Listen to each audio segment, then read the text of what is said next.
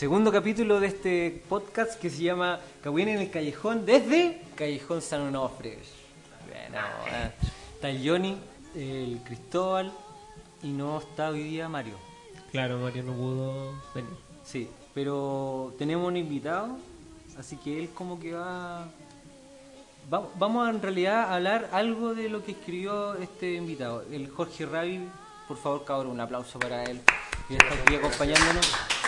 Oye, el Jorge escribió un texto sali- eh, casi encima de, de- de- de este estallido social que ocurrió. Eh, ¿Cuántos días? ¿Dos días te demoraste? ¿Tres días? En escribirlo me demoré tres, no me acuerdo si tres o cuatro días. Claro, Eh, casi llegando la semana y el texto ya lo tenía escrito. sí, ya lo, lo publiqué 10 días después. Sí. El 28 de octubre lo publiqué. 28 de octubre, sí. Es un texto que se llama Para Chile y que, claro, pues, habla de lo que está sucediendo actualmente en el país. Eh, Lo vamos a compartir por nuestras redes. sí, de hecho lo vamos a compartir para que también lo leas porque tú ya lo compartiste hartas veces y, y cómo, cómo te fue la recepción. Para la gente que lo que efectivamente se dedicó a leerlo, parece que resultó algo positivo. Ya. Fue ha sido en general muy bien recibido. Bacán. De hecho, te fuiste invitado al canal regional para hablar de, este, de esto mismo. Sí. ¿Te resultó cómodo? ¿Fue bacán? Eh, en, en honor a la verdad, no. Ya. No fue muy cómodo. eh, porque en, en el canal o el matinal o no, s- no sé a quién, a quién o a qué atribuírselo. Hay una la manera de conversar parece más un interrogatorio Claro. que una entrevista o una conversación. Entonces es un poco difícil intentar transmitir una idea cuando el espacio para recibirla es reducido. No sé si me explico bien con eso. Eh, me refiero a que si la pregunta no es abierta sino dirigida, te deja muy pocas opciones para responder. Ah, claro. De hecho, eh, yo creo que es precisamente eso es lo que desarrolla el texto también. Porque eh, desde su inicio, ¿cierto? Eh, es, bueno, para comentarle un poco, está estructurado en unos cuantos capítulos, pero desde el principio comienza a contar una historia. Y, y esa historia eh, un poco nos empieza a, a hacer viajar eh, por momentos tanto históricos y también nos, nos acerca a ciertos conocimientos relevantes. eh, en ese sentido, eh, ¿qué, qué, qué podrías com- complementar tú respecto a eso? Sin Eh, querer in- que sea interrogatorio, digamos, y No, no. para abrir la conversación también, porque Sí, me doy cuenta y la comodidad que siento en este momento es, el- es la antípoda de lo que me pasó allá. Eh, es todo lo contrario. Eh, así que no se preocupe por mí. todo, todo está bien. Eh, el- sí, bueno, lo que intenté hacer en el texto eh, es justamente ofrecer una especie de viaje. Eh, acompañar a las personas en un, en un relato que intenta hacer una, una reunión de datos, tanto de mi área profesional como de, bien decías tú, de la historia de Chile y como el- lo que mencionaste que eran datos históricos los que había ahí. Y efectivamente me preocupé de que nada, ninguna mención a un dato histórico fuera una opinión, sino fuera una descripción nada más de lo que efectivamente ha ocurrido. Algo que no inventaste tú. Claro, Algo que es un hecho. Sí, correcto. Me, me preocupé justamente de eso, de que de irme al hecho. Ya. Eh, intenté también dar una visión personal, porque eso de buscar la objetividad es una ilusión. Nadie es realmente neutral, nadie es Sí. realmente objetivo. Siem- siempre se puede ser más objetivo y más neutral. Entonces te demuestra que la, u- es una utopía pensar en la neutralidad como algo que se alcanza, Claro. es algo que te guía nada más. Eh, Hay algo que estáis viviendo, entonces es Sí. O sea, yo me imagino que ser amarillo como es el concepto para vivir, no sé, yo no lo quiero por lo menos, entonces Mm. prefiero arriesgarme con algo y, y interpretarme con algo y, y luchar por algo, pues si en el fondo eso es lo que de alguna manera heroicamente llamamos como los buenos principios, si es que lo son también obviamente, eh, pero vivir de tus principios. Nada, yo creo que nada más reconfortante que vivir de tus principios, de tus valores y, y construir sobre eso más que andar tambaleando por aquí, por allá y, y usando como excusa la neutralidad. Claro.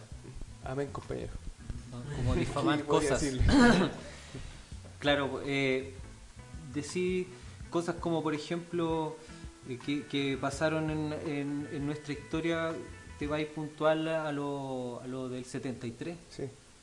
que es es súper paradójico, es como que se está repitiendo. Hay ciertos patrones que se repiten. Sí, es una transmisión en transgeneracional. Claro. Esa fractura que ocurrió con el evento del golpe de Estado, que dio pie al, a la dictadura, generó una fractura muy grande en este país. Ha provocado que exista un miedo Claro, instalado en el ADN del chileno. claro. Y el miedo es muy concreto, es que las fuerzas organizadas armadas, eh, esto es todas las fuerzas de orden público eh, y las fuerzas armadas, todos los que tienen, como bien se ha dicho en, en este último tiempo, el monopolio del uso de la fuerza, eh, se vuelvan contra ti, claro. te maten. Y que en definitiva no, no cumplan ese supuesto de protegerte. Correcto, sí, que sea nuevamente una tradición. Porque efectivamente, eh, yo pienso que mm, esto es un- un- una idea que pienso que me ha faltado transmitir en el texto. Entonces agradezco mucho el espacio para eh, decirla ahora. Eh, yo pienso que es lo mejor tener un ejército. Lo mejor, lo mejor que le puede pasar a un país es tener una protección. Pero es lo peor tener un ejército que te traiciona, que nunca te ha pedido disculpa por lo que hicieron, que la disculpa que pidieron fue a media, que la disculpa más encima la dio un implicado en torturas, que fue el general Cheire. Mm. Él hizo una especie de disculpa televisada y bueno, nunca más chiquillos, confíen en nosotros y fin del asunto. Claro. Pero ha faltado, bueno, mucha conducción, en mi impresión. Eh, para mí es inconcebible que un ejército vuelva a las armas contra su pueblo. El principal mandato del ejército es tener las armas guardadas y si llega el momento de desenfundarlas siempre apuntan hacia afuera, protegiendo a la población.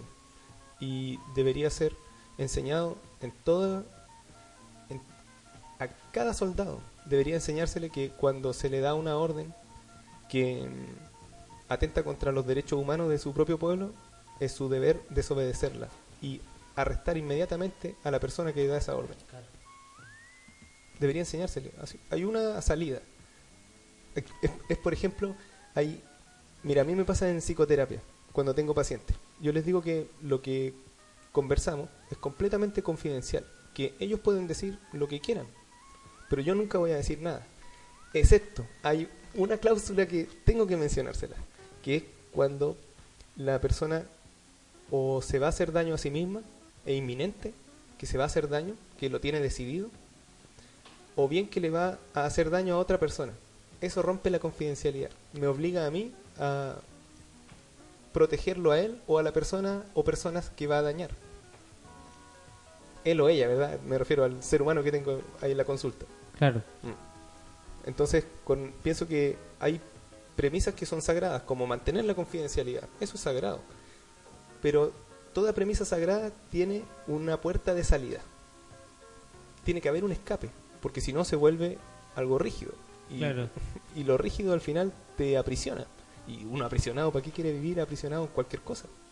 Entonces tiene que tener una puerta de escape, toda orden sagrada. Y esta orden sagrada de obedecer. El ejército tiene la orden, la, la orden, l- tiene el mandato de obedecer órdenes. A eso se meten las personas al ejército, a aprender a obedecer. Claro. Entonces Exacto. siguen órdenes que se les da y punto. Y se le ha enseñado a que ninguna orden se desobedece. Y se le ha enseñado obviamente con la brutalidad que se le enseñan, porque es el miedo al castigo lo que hace que sigan órdenes. Claro, pues es como un, Eh, Esto se le llama, digamos, lavado de cerebro, eh, eh, digamos, coloquialmente, pero eh, eh, describiéndolo un poco más crudamente tiene que ver con, con- con una dominación, digamos. Sí, sí. Es Eh, una dominación en el fondo que se, lo- se- se somete al, al- al- al sujeto porque eh, tiene que ver con un tema de quebrarlo físicamente, Claro. luego psicológicamente y, y- y mantenerlo de, de alguna manera en una estructura que está constantemente presionando, manteniéndolo como oprimido. Sí, sí, de acuerdo. Es una deshumanización completa de eh, la persona. Exacto.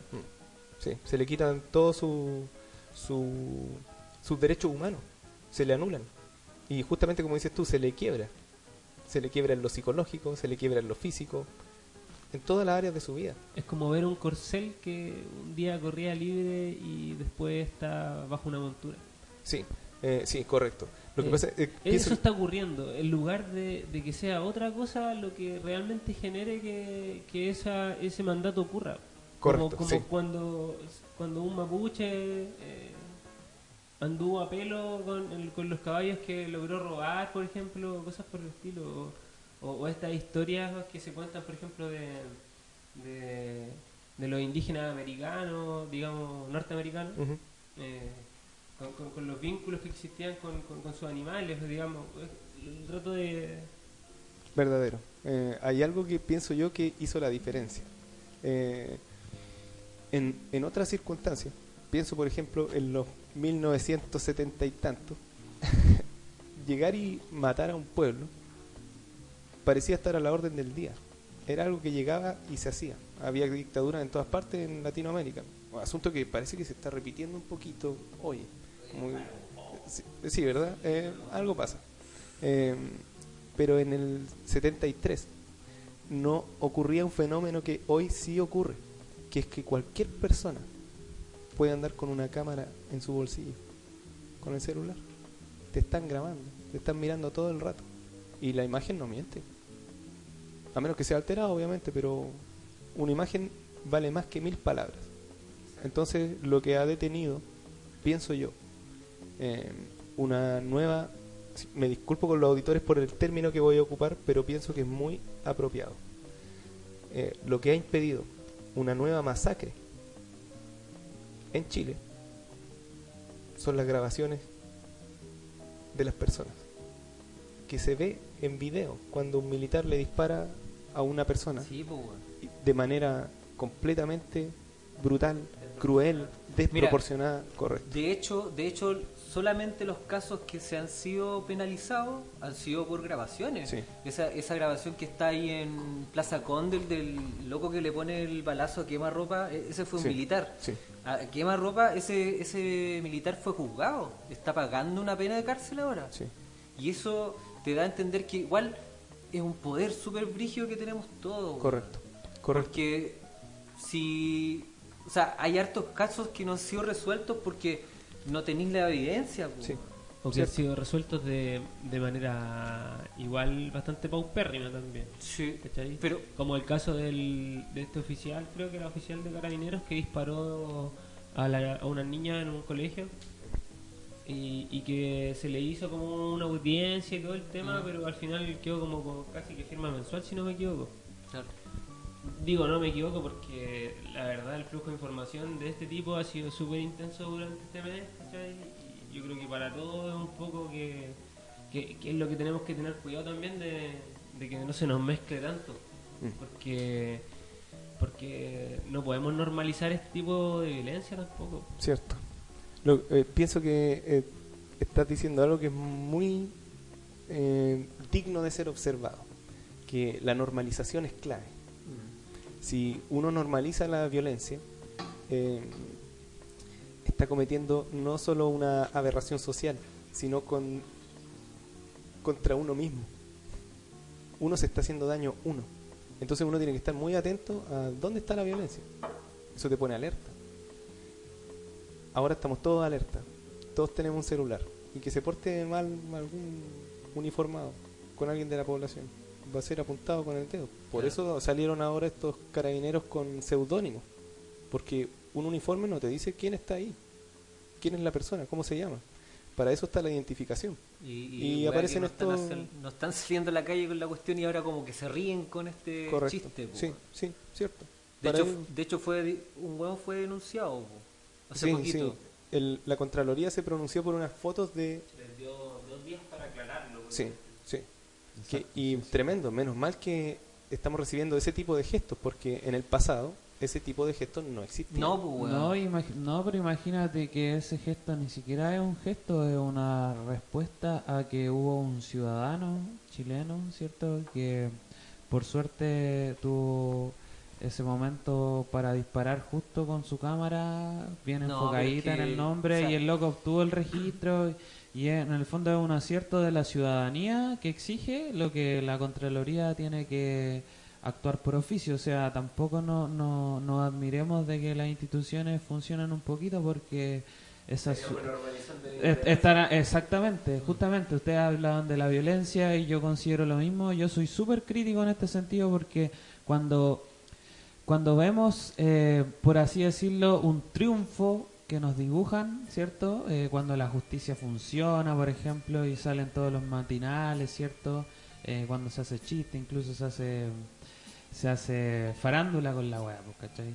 El tema de la justicia la pasáis a creer de que es buena, pues entonces no está bien No que así. normalicemos creerla así, pues. No, no, no, yo, yo creo que no es así la justicia. po. O sea, no, no creo que es así la impresión en realidad. Yo creo que. eh, yo creo que como que este país funciona así, po, que el que llora no mama, como dicen. Si tú apretáis un poquito a las instituciones, los locos hacen la pega, po, weón. Porque todo el mundo lo vio, po, weón. Si una Pero imagen es que- vale, po, sí, weón. Yo, o yo sea, pienso, si- El problema está es que el resto de la gente que no tiene la evidencia, weón, no puede hacer justicia, po, weón. O, o- o van a ser pateados. Dale. Es que ahí está el punto máximo de Imagínate inflexión. que po. nosotros tenemos que estar presentando la evidencia, pues nosotros tenemos que tener gente detrás de nosotros que tenga que salir a grabar y a respaldar evidencia, porque si no, no las vas a tener. Las cámaras de seguridad no van a aparecer, la fiscalía no va a presentar, no. No, lógico, po. Esto se va a solucionar cuando este señor esté fuera. Eh, pienso que es que pienso que los dos tienen razón, que in- Sí. son innegables sus puntos de vista. Uno es que efectivamente eh, la justicia a veces funciona, eso es, es real. Y también es muy real que si no fuera por la presión ciudadana, la justicia no funcionaría. Se protegería la espalda entre ellos porque eso es lo que han hecho toda la vida. Claro, pues es que el Son amigotes. eh, por eso digo que es como un punto de inflexión súper fuerte todo, así como está configurado en este momento. Eh, hablemos de un año atrás, Camilo Catrillán que era asesinado eh, por la espalda, ¿cierto? Así es. Eh, claro, se aparecieron los videos y todo, pero un poco tiempo más atrás, eh, Macarena Valdés, por ejemplo, Sí. eh, o muchos años atrás, eh, no sé, Matías Catrileo, ¿me entendí? Y, y sobre todo esas eh, eh, ocasiones de violencia que eran perpetradas por agentes del Estado, ¿cachai? Eh, no- nunca hubo justicia ni... ¿Me entendí? Sí, O sea, con Camilo Catrillán que todavía no hay una, una resolución, digamos. correcto. Pero eh, en, el fun- en, el, eh, en el fondo, ese factor que tú mencionas de tener una cámara, que todos podamos tener una cámara en el bolsillo, es el punto de inflexión que ahora genera de que Piñera tenga menos del 10% de aprobación. po. Con estadísticas que yo siempre he pensado que son medias truchas, pero eh, es un 10, po, o sea, ya. Y si en eso sale ahí, no sé. po. Sí, pienso que ahí hay que observar que esta es una oportunidad muy grande de observar cómo han sido y cómo son este tipo de personas. Porque todavía están viviendo en el pasado.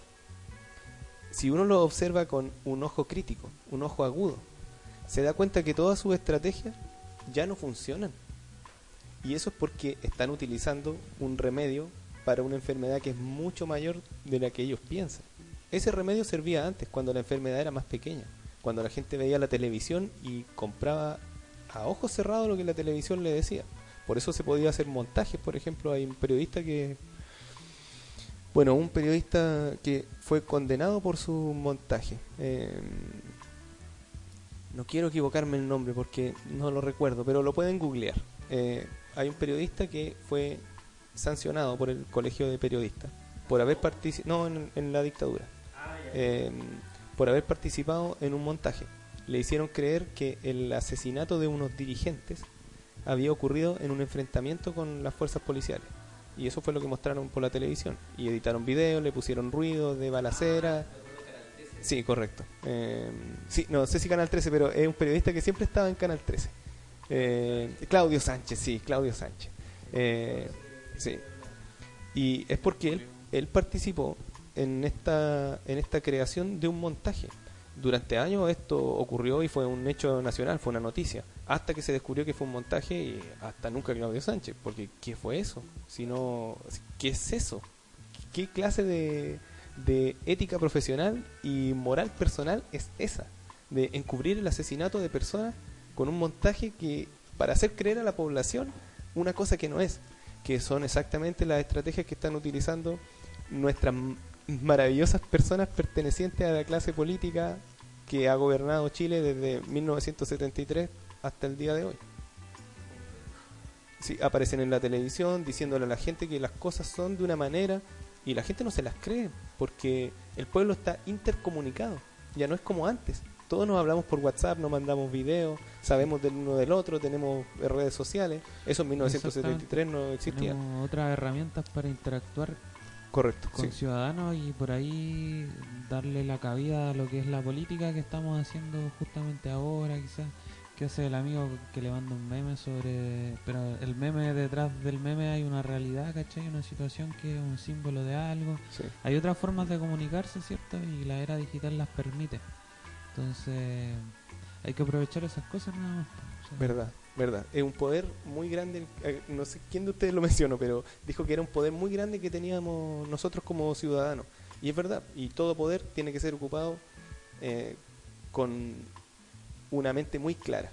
Tiene que ser utilizado con objetivo claro y transparente. Porque si no, el poder es utiliz Es como cuando eh, uno compara el poder que tiene Skeletor con He-Man. Los dos tienen poderes más o menos similares. Lo que pasa es que el poder uno lo utiliza para el mal y el otro lo utiliza para el bien. Uno lo utiliza para destruir y el otro lo utiliza para proteger. Entonces, si nosotros tenemos este poder en nuestro bolsillo, que es el de poder registrar cualquier acción injusta o justa que ocurra, em, tenemos que saber cómo dirigir ese poder, porque un poder mal dirigido es destructivo, pero un poder bien dirigido es un flechazo en el centro del blanco. Claro. Entonces utilizamos este poder para defendernos entre nosotros y funciona, nos da poder. Sí. Podemos mandar noticias hacia el extranjero y decir lo que Piñera dice en el, en O el sea, y- extranjero no es tan así, me van a disculpar, pero Claro. miren esta imagen que contradice justamente lo que este señor está tratando de vender. Entonces, gran poder, gran poder, por eso hay que cuidarse de no ser uno el que difunde las noticias falsas, no ser uno el que no va a comprobar la fuente, porque así está utilizando mal el poder, está destruyendo en vez de construir. El poder sucio que murió estancado. Necesita dispersarse para ganar fuerza y multiplicarse. Pero nadie quiere repartirlo. Un temor se arrastra por los siglos.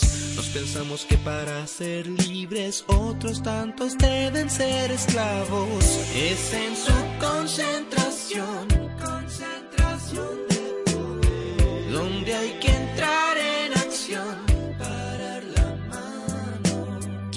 Acuse abuso de poder ha llegado tarde, ha llegado cuando el cáncer ya se ha ramificado.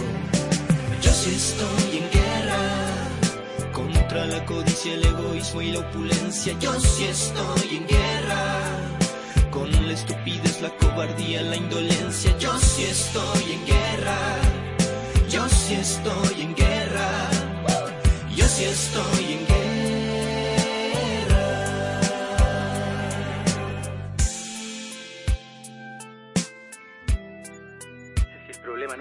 Que Canal 13 mienta, el problema es ver Canal 13.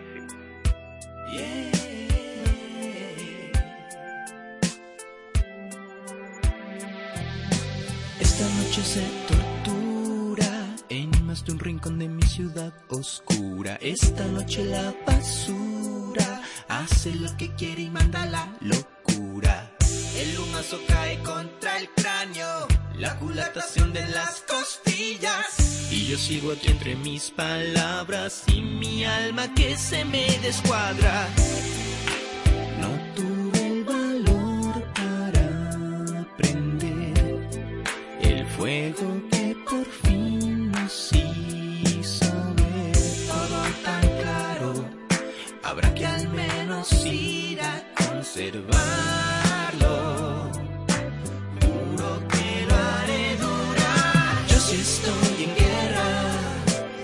Contra la codicia, el egoísmo y la opulencia. Yo sí estoy en guerra con la estupidez, la cobardía, la indolencia. Yo sí estoy en guerra. Yo sí estoy en guerra. Yo sí estoy en guerra.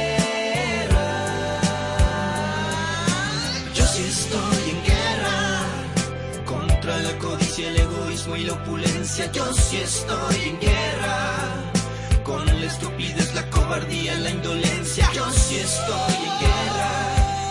Yo sí estoy en guerra. Yo sí estoy en guerra.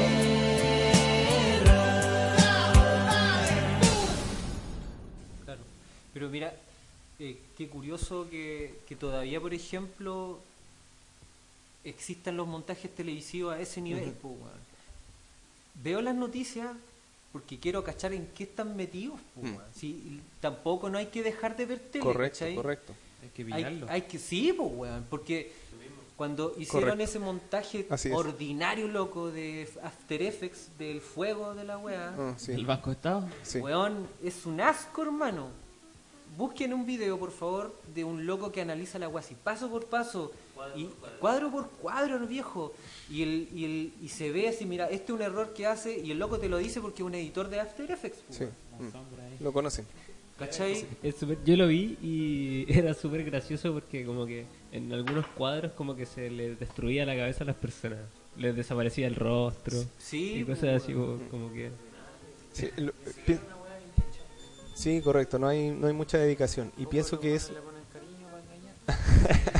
Ordinario. por- claro, por último trátennos con altura de mira. Eh, dennos- No, pero No, está, es que- está bien que se equivoquen No. para que nos cuenta. pues. Yo Sí, creo que sí, es sí. que ese es como el, el- el- el- la falta de respeto al cuadrado de, de asumir que el que va a recepcionar eso es un ignorante. Sí, No, yo creo que, Sí. mira, yo creo que el detalle de por qué está mal hecha esa pega, porque en el fondo estos weones son, respetando el término, son todos de derecha, weón, ahí bien apitutados, entonces tampoco son weones capos, pues no son weones que hagan las cosas bien, no es un weón que se maneje en el Photoshop, ¿cachai? No, o en el Adobe After Effects, ¿cachai? No es un loco de calle, pues, ¿cachai? Como el, el audiovisual que te pilláis en algún, en algún grupo, ¿cachai? Que se maneja bien y que se da cuenta de ese error. ¿Te das cuenta de la diferencia como de ganas de hacer las cosas bien que hay entre el pueblo y entre esos hueones Es que- es que-? Es que no fue el, el, el que aprendió a pulso eh, leyendo foros por internet así y a pulso, digamos. Autoaprendizaje, eh, claro, como autodidacta. ¿no? autodidacta, de repente como que eh, el artesano sale un poco de eso. Sí, Y le digo artesano yo, como artesano artista, como que viene de por ahí. Sí, pienso que sí, pienso que el, el- esto nos habla mucho del, del enemigo y nos tiene que hablar a nosotros mismos. Negarse a escuchar es hacerse una zancadilla, es pegarse un balazo en el pie. Hay, por supuesto que hay que ir a ver la televisión, no para comerse eso, y digerirlo y hacerlo parte de uno, sino para conocer al enemigo, para saber cómo piensa, qué pretende, cuáles son sus tácticas y una vez que los descubramos, exponerlos. Si de eso se trata. Eh, eso, cuando uno conoce al enemigo, es capaz de vencerlo. No hay otra manera. Entonces ahora, por ejemplo, pienso que hay que definir muy bien quién es el enemigo, quiénes son los enemigos. Y los enemigos son los que justamente tienen en su mente el afán de dominarnos, de depredarnos, de aprovecharse de nosotros, aprovecharse desde la ingenuidad de la señora que vota por ellos engañada hasta de el talento de la gente que está luchando en su contra. cuando una mente depredadora tiene el poder, siempre se va a querer aprovechar de lo que no le pertenece. Entonces aparecen marchas y hasta dar las gracias por haberlo hecho a ellos partícipes de este asunto cuando en realidad es contra ellos. Eso para mí no solo es macabro, sino muy doloroso. Que te hagan eso, que te roben algo que es propio, que es lo que justamente ha hecho la clase política con este país durante décadas. Robarnos lo propio. Aquí nos han dicho, por ejemplo, es- esta yo sé que... así que voy, me voy a... Me voy a... Yo sé que con alguna gente me voy a disparar rápidamente con lo que voy a decir. Eh, y porque es una opinión eh, y ojalá me la tomen como tal, como una simple opinión. Y las opiniones o se toman o se dejan. Pero vale la pena escucharlas todas, pienso yo. Entonces pido que me la escuchen. Nada más. Eh, sé que es una opinión impopular. Pero... Bueno, esta es la lógica. Yo pienso que el pueblo chileno es como dicen las canciones. Y verás como quieren en Chile al amigo cuando es forastero. Así somos en el pueblo. Aquí los extranjeros a nosotros no nos molestan para nada. Todo lo contrario, son bienvenidos en nuestras casas. Sí, mientras se porten bien con nosotros, pero encantados. Y nos muestran desde arriba que el problema está abajo. Que vienen los extranjeros a poco menos que cocotearnos en nuestras propias casas y nos vienen a robar todo.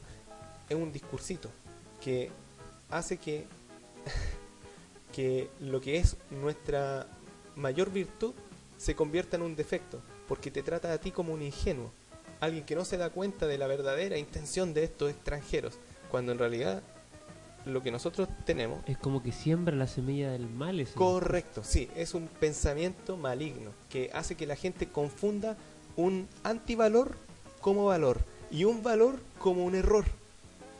Por ejemplo, esta es la opinión impopular que quiero dar. Es sobre la Teletón. Resulta que el pueblo chileno sí es muy generoso. Eso es algo que nosotros tenemos metido en el ADN. Si tú naciste en Chile, eres generoso porque, bueno, has sufrido.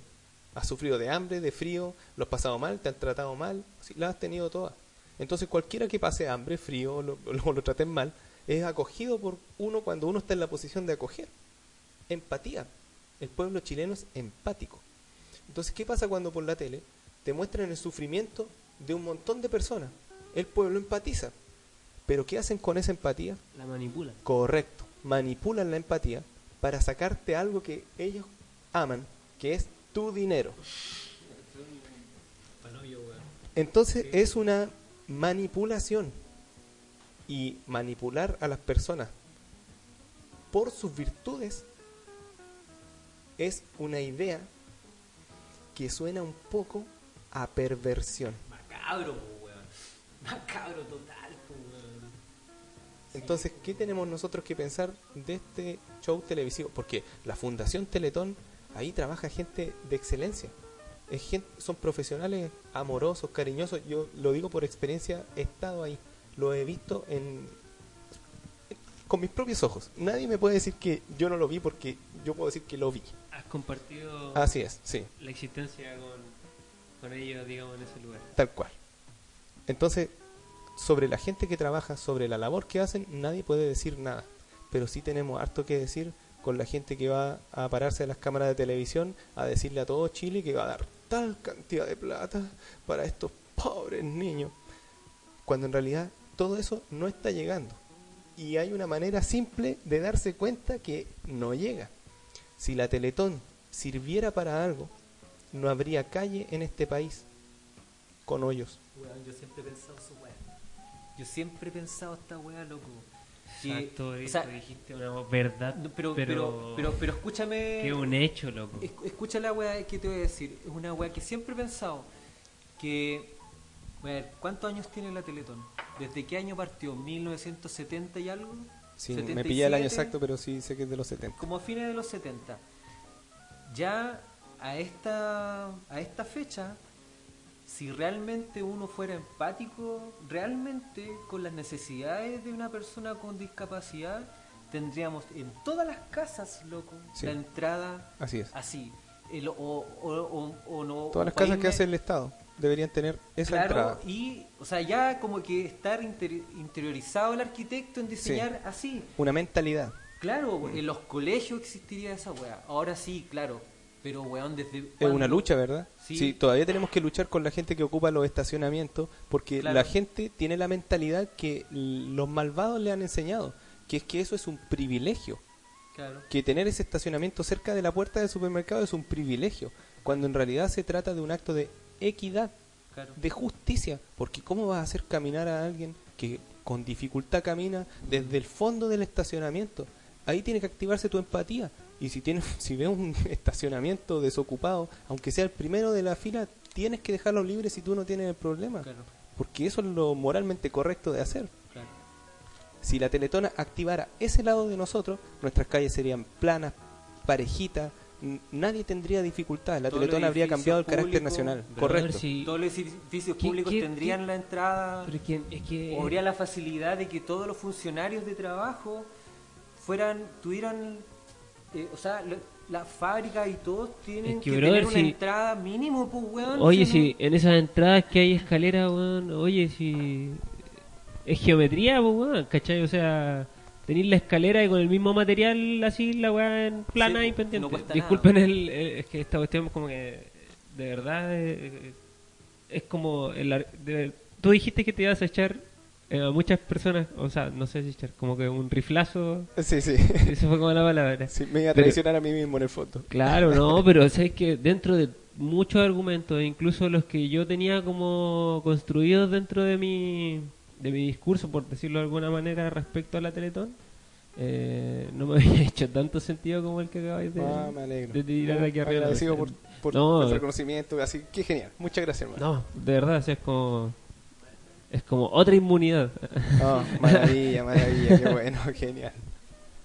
Sí, pero claro, pues, eh, a eso quería terminar la idea de que eh, a esta fecha, ya que han pasado casi 40 años, weón, de que empezó la Teletón, no exista eso, es porque la necesidad de hacer la Teletón eh, no está en, en inculcar una cultura acerca, acerca de esto, sino Cierto. que es como que porta más la plata nomás.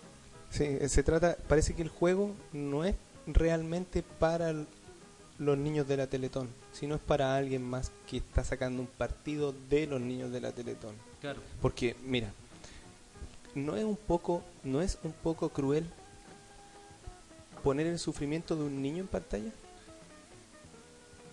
A mí eso me, sí, cierto, como que toca una fibra de uno que no, es- no es saludable, no es algo sano de hacer.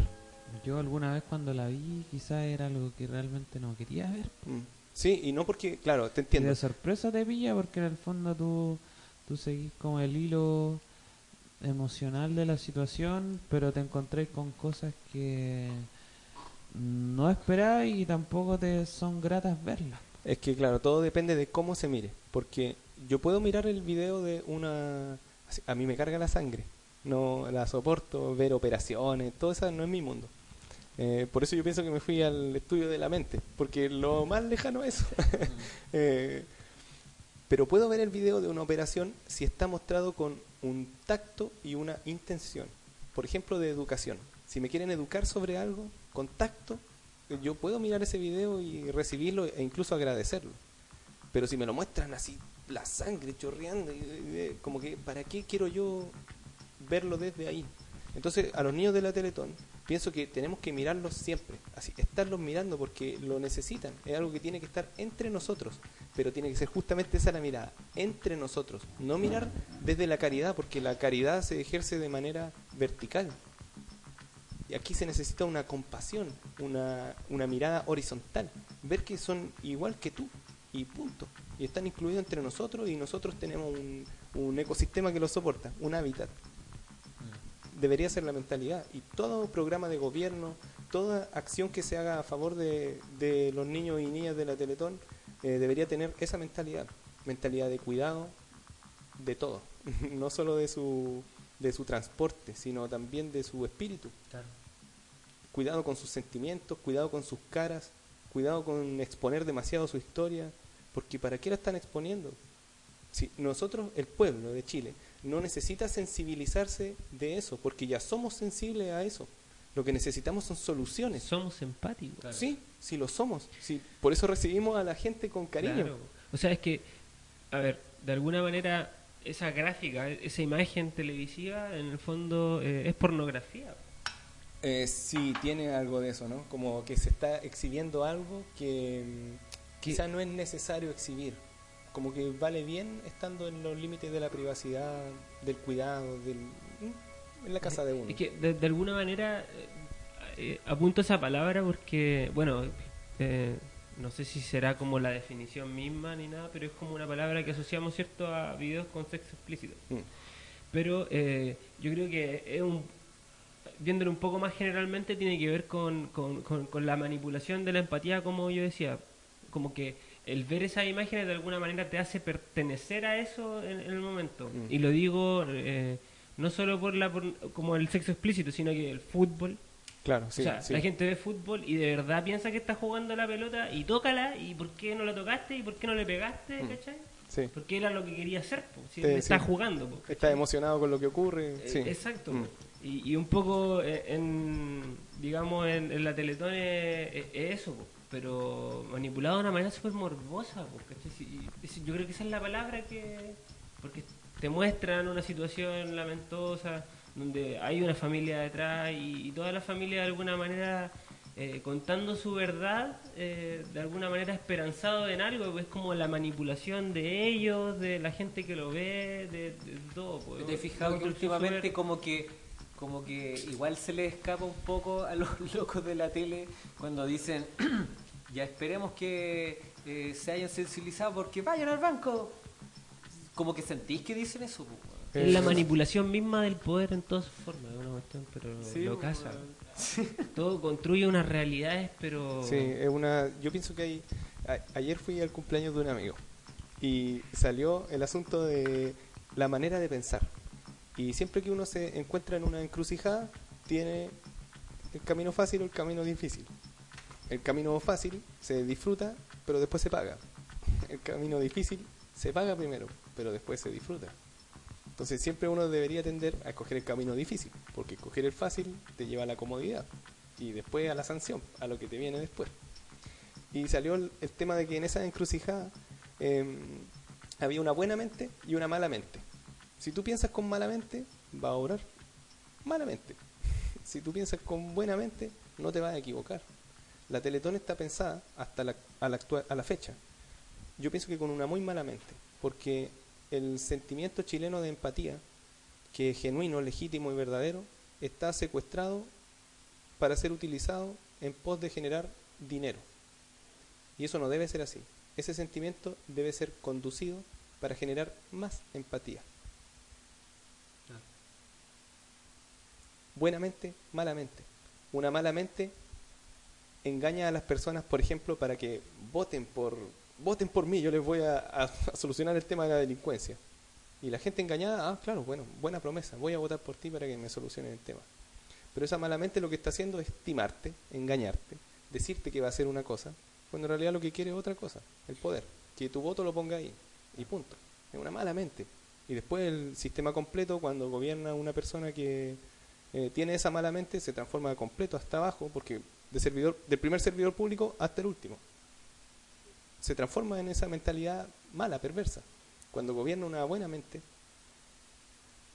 todo cambia, porque se cambia desde arriba hacia abajo. Intentar cambiar el sistema desde abajo hacia arriba es una lucha que, aunque no es imposible, es probablemente una pérdida de esfuerzo, porque el sistema es muy poderoso. Pero si tú te haces cargo del sistema, si el pueblo se hace cargo del sistema, el pueblo se gobierna a sí mismo con todo el poder del Estado. Entonces todo se soluciona. Tener buena mente al poder convierte a un pueblo en un buen pueblo. Tener mala mente al poder, uh, puro sufrimiento para el pueblo, y los ricos se hacen más ricos, y así vamos sumando injusticia.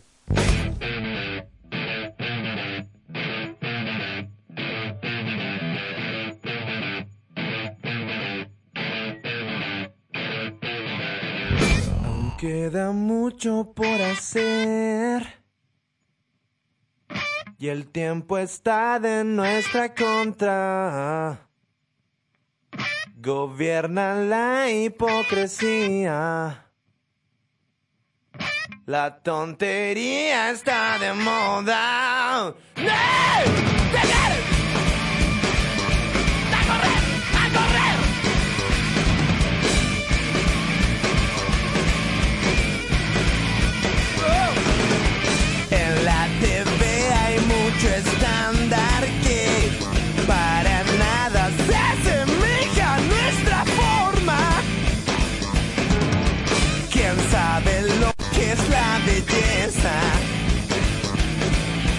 ¿Y eso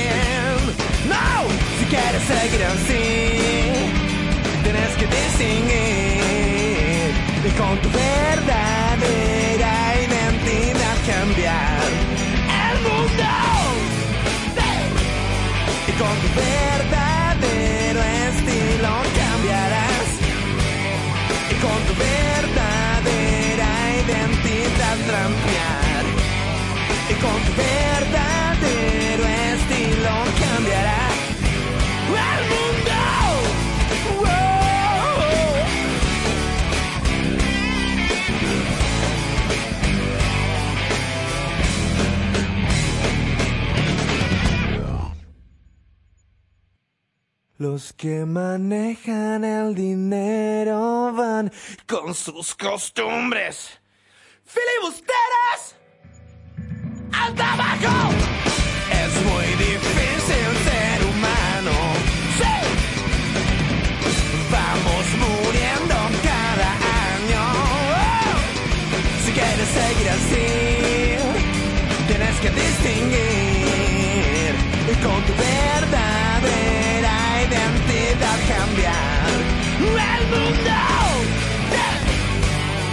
Y con tu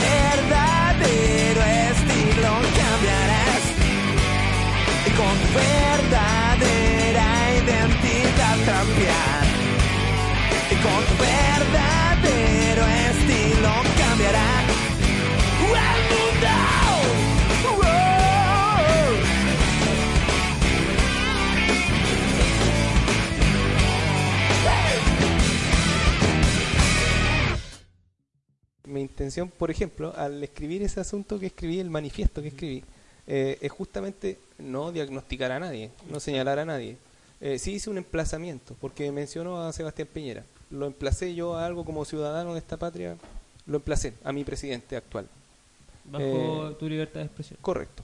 Eh, y, pero no hice nunca un diagnóstico de nadie, porque yo me fallaría a mí mismo al hacer eso. Mi código ético profesional fallaría. Pero y, a pesar de no poder hacer diagnósticos, sí puedo enseñarle a la gente a diagnosticar. Que cada cual saque sus conclusiones. Porque el material está ahí. Acercaste un conocimiento. Es, mi- es toda mi intención hacer eso. Tratar de que este conocimiento sea lo más popular posible. Que las personas comprendan que hay dos tipos de seres humanos en los humanos. En el Homo sapiens sapiens actual, moderno, hay dos tipos de seres humanos. Los seres humanos y los seres. Las entidades. Así es. Es gente que tiene amputada la empatía. Es gente que se comporta de manera cruel con los demás. De manera mentirosa. eh, de, ma- de manera engañadora. Y eso, eh, eso se llama psicopatía. La gente tiende a pensar que el psicópata es como el, El sujeto cuchillo. del cine, claro, el cuchillo, la sangre, eh, la máscara de piel humana, ese tipo de... Y claro, esos psicópatas verdaderamente existen eh, y la mayoría está preso. Solo que el, en cierto lenguaje se llama sociópata, gente que no se logra adecuar a la sociedad. Entonces son sociópatas, tienen crímenes violentos, son los femicidas, los tipos así que terminan estrangulando a sus parejas porque cometieron un crimen que es muy mal llamado pasional, porque la pasión no es así. Entonces le dicen crimen pasional, pero eso no es pasional, es lo contrario. Ese es un crimen a secas, de un psicópata, de un sociópata, por decirlo así, o un psicópata a secas. Y hay otro tipo de psicópatas que son los integrados, que están entre nosotros. Muy Y típico pueden ser- de los periodistas acuñar palabras como en el eslogan de conceptos como para cambiar su... Pero si hay, hay una especie de manual en la tele, weón, que se tienen que hablar de esa forma, referirse a ese tipo de cosas de esa forma. po, Sí. Es Pero cierto, en definitiva, es que el eso. lenguaje constituye la realidad. Uno Claro, po. depende de lo que de cómo uno use el lenguaje y cómo describa la realidad, la realidad va a ser. Entonces, por ejemplo, yo no puedo sino señalarlo esta vez con nombre. No estoy diciendo nada de él, no estoy diagnosticándolo así, Exacto. una advertencia, no estoy diagnosticándolo. Pero el señor Piñera, el presidente de, actual de Chile, lo primero que salió a decir cuando ocurrió el estallido social es que estábamos en guerra contra un enemigo muy poderoso. Esa fue su concepción de las cosas y lo que nos quiso transmitir a nosotros, que esa era la realidad que estaba ocurriendo. Cuando nosotros, los que estábamos en la calle, en el estallido mismo, sabíamos que no era eso lo que estaba ocurriendo, que no un enemigo poderoso que vino a declararle la guerra a los pobres políticos, sino que esto es una reacción natural a los malos tratos que hemos recibido durante toda nuestra vida. Lo de los 30 pesos es la gota que rebalsó el vaso y nos prendió la mecha a todos. Es tan simple como eso. Y la clase política ha intentado por todos los medios vendernos que, que primero eh, venían grupos organizados a destruirlo todo, a robarse los supermercados y a desabastecer a la No, y población. dijo quemar nuestros hospitales. Sí, Y, eh, y esa es una realidad que si, me va a disculpar, si, ojalá me escuchara, señor presidente, pero me va a disculpar. Pero ¿por quién nos está tomando? ¿Quiénes piensa que somos nosotros? ¿Unos idiotas? ¿Piensa que de verdad vamos a creer una cosa como esa? Porque si eso es así, si es efectivo, y él tiene la información de inteligencia que, de la, que nosotros, a la que nosotros no tenemos acceso, bueno, encantado de recibirla, de que nos explique cómo funcionan esos grupos, quiénes son, de dónde son, cómo sacó él esa información. Encantado, porque así nos protegemos entre todos, de eso se trata, ¿no? Si vemos que hay una amenaza interna, que hay gente que está confabulando para hacerle daño a su propia gente, bueno, deberíamos todos estar prevenidos. Eso sería una de las primeras cosas que un buen presidente haría, prevenir a su gente. Tranquilo, así está pasando esto, ojo con esto, cuídense con esto. Pero pasa lo contrario, nos vienen a decir que somos nosotros mismos los grupos organizados. Si el enemigo poderoso, ¿quién, es, quién, es, quién era realmente? Él. Son nuestros enemigos. Para ellos, nosotros somos el enemigo. El pueblo de Chile es su enemigo. Y respecto a lo que mencionabais de la actual presidenta de la UDI, eh, en alguna oportunidad nos trató de pati pelado y cosas por el estilo, o sea, ¿cachai? O sea, viven en otra, en otra locura y sí, por eso son, como dices tú, eh, dos tipos de, dos de- tipos de, de- de seres, los seres humanos y, y estos seres que de alguna manera los eh, tienen como el poder, es lo Sí. que buscan y, y de alguna manera lo tienen, pero lo van a perder, como dice la Versuit. Sí, sí.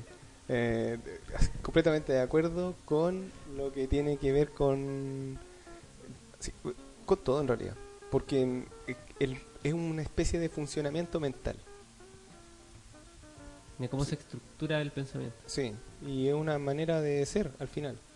Si tú tienes una mentalidad colaborativa, eh, te va a preocupar, por ejemplo, de fortalecer eh, los puntos más débiles de tu, de tu grupo. Que mm, de acuerdo a lo que eh, se razona, serían los niños y los ancianos. Niños, niñas, ancianos y ancianas. Y aquí lo que pasa es que están son los grupos más debilitados. Lo atiende el Sename y la AFP. Tremendo. Una mentalidad depredadora, no es colaborativa. Es destruir lo más débil, porque a ellos no les sirve. No les sirve un señor o una señora que ya no trabaja y no les sirve tener que gastar plata en los niños. De alguna manera cuando Piñera eh, le declaraba como la guerra al pueblo, eh, en el fondo eh, es súper maquiavélico eso. Y, y lo digo de alguna manera súper literal porque es como un poco el, el manual del conflicto que escribió este señor Maquiavelo.